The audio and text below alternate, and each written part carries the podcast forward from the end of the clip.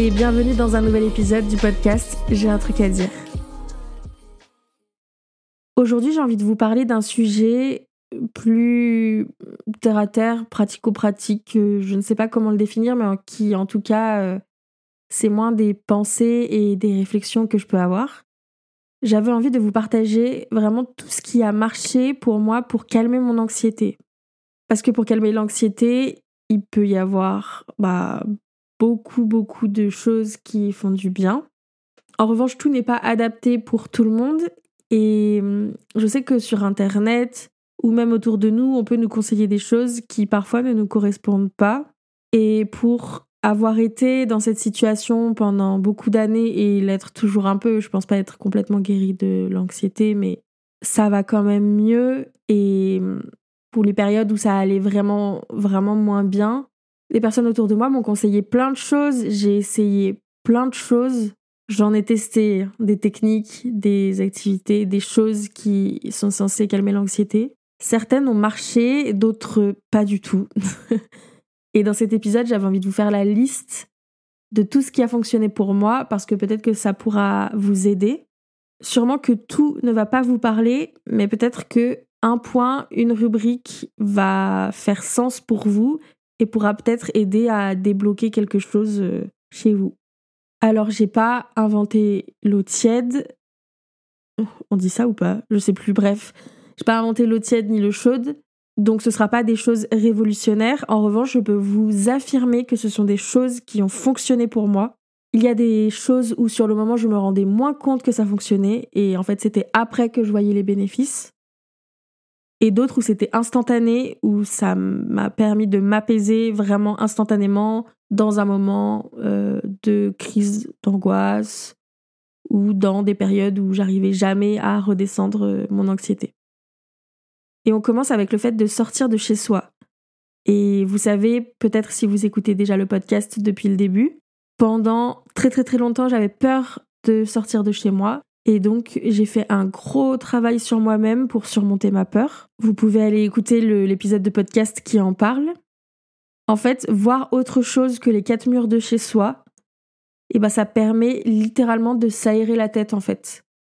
Et sentir l'air frais, voir des gens dans la rue, euh, même si c'est pas euh, des proches, mais enfin vous savez, juste ne serait-ce que des interactions sociales un peu de base. Si vous marchez en ville et que vous décidez de vous acheter un croissant, et eh ben Peut-être que la personne qui va vous servir dans la boulangerie va vous faire un sourire.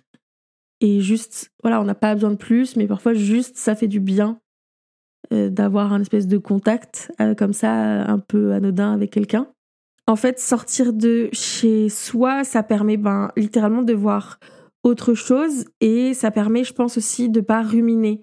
Parce qu'on va se changer les idées, en fait, on va voir autre chose que nos meubles, que notre canapé ou que notre cuisine, euh, où on aura passé euh, du temps à ressasser les mêmes choses. Parfois, changer de décor, ça nous fait changer un peu ce qui se passe dans notre tête, vous voyez. Personnellement, quand je sortais, ça coupait vraiment certaines de mes pensées négatives qui survenaient parce qu'en fait, j'étais toujours au même endroit. Je voyais toujours les mêmes choses et forcément, c'est toujours les mêmes schémas de pensée qui se répétaient en fait. Donc voilà, voir autre chose, voir un peu du monde, euh, prendre l'air. C'est un peu ça, hein, renouveler l'air de son appartement quand on dit qu'il faut ouvrir les fenêtres. c'est pas pour rien. Donc là, sortir, renouveler l'air de ses poumons, et eh ben ça fait du bien, ça fait penser à autre chose. Et personnellement, ça m'a énormément aidé.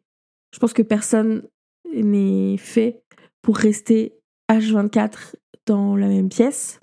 Et donc, aller dehors, je sais pas moi, aller dans un café ou aller dans un musée ou juste se balader dans un parc, vraiment faire, enfin voir, pardon, autre chose que ce qu'on a chez nous.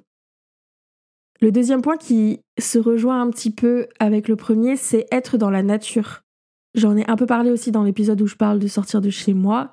En fait, dans mes balades, au départ, je marchais beaucoup en ville parce que c'était compliqué de m'éloigner de mon appartement. Et au fur et à mesure, j'allais de plus en plus loin et j'ai fini par pouvoir me rapprocher un peu de la nature.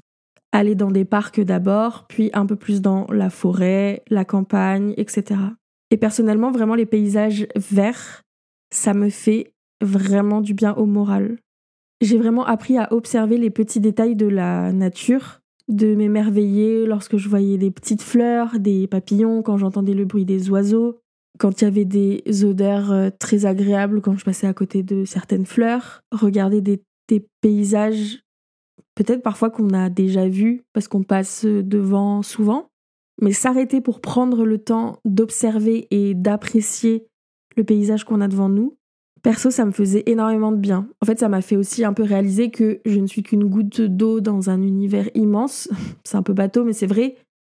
Et que du coup, peut-être que tout ce qui me tracasse, c'était peut-être pas si important en fait à l'échelle euh, de tout le reste. Attention encore une fois, quand je parle de tout ça, c'est vraiment ce que moi j'ai ressenti. Je dis pas du tout que euh, vos problèmes, vos préoccupations ne sont pas importantes. Évidemment que chacun, chacune a ses préoccupations et que tout ce qui vous angoisse est important et légitime. Mais voilà, moi, face à la nature, je me disais, ok, il y a quelque chose de plus grand que moi. La nature, c'est toujours là. Ça fane en hiver et ça renaît au printemps.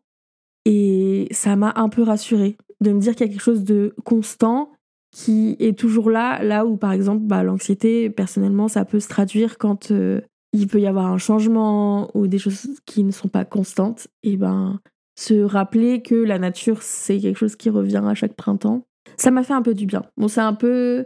Peut-être vous allez vous dire c'est complètement perché ce qu'elle nous raconte, mais vraiment voilà, être dans la nature, au contact des arbres, de la terre, etc., c'était euh, très agréable pour moi.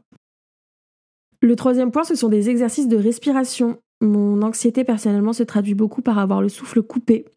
J'ai l'impression de ne pas pouvoir respirer et vous savez d'être toute figée. Et personnellement, c'est une version très simplifiée que je fais des exercices de respiration. C'est la respiration au carré. J'inspire sur quatre temps et j'expire ensuite sur quatre temps. En premier, quand j'expire, je gonfle le ventre, puis les poumons. Et quand j'expire, c'est l'inverse.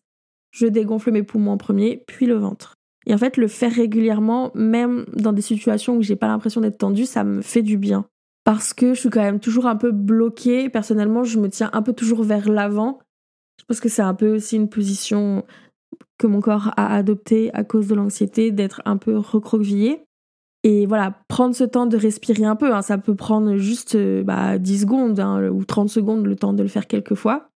Ça permet de recréer de l'espace dans le corps, du mouvement, on sent que ça circule plus, il y a plus de souplesse dans la cage thoracique, dans le ventre, etc.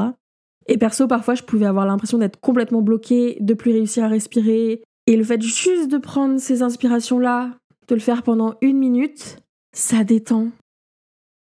Autre chose qui a beaucoup aidé pour moi, c'est de faire des choses qui sont loin des écrans. Donc du coup, s'écarter des écrans. Je suis pas parfaite à ce niveau-là parce que je passe encore beaucoup trop de temps devant les écrans. En revanche, faire des activités manuelles, chanter, danser, faire un puzzle, écouter de la musique, euh, lire par exemple aussi. Toutes ces choses-là, loin des écrans, ça m'a fait énormément de bien.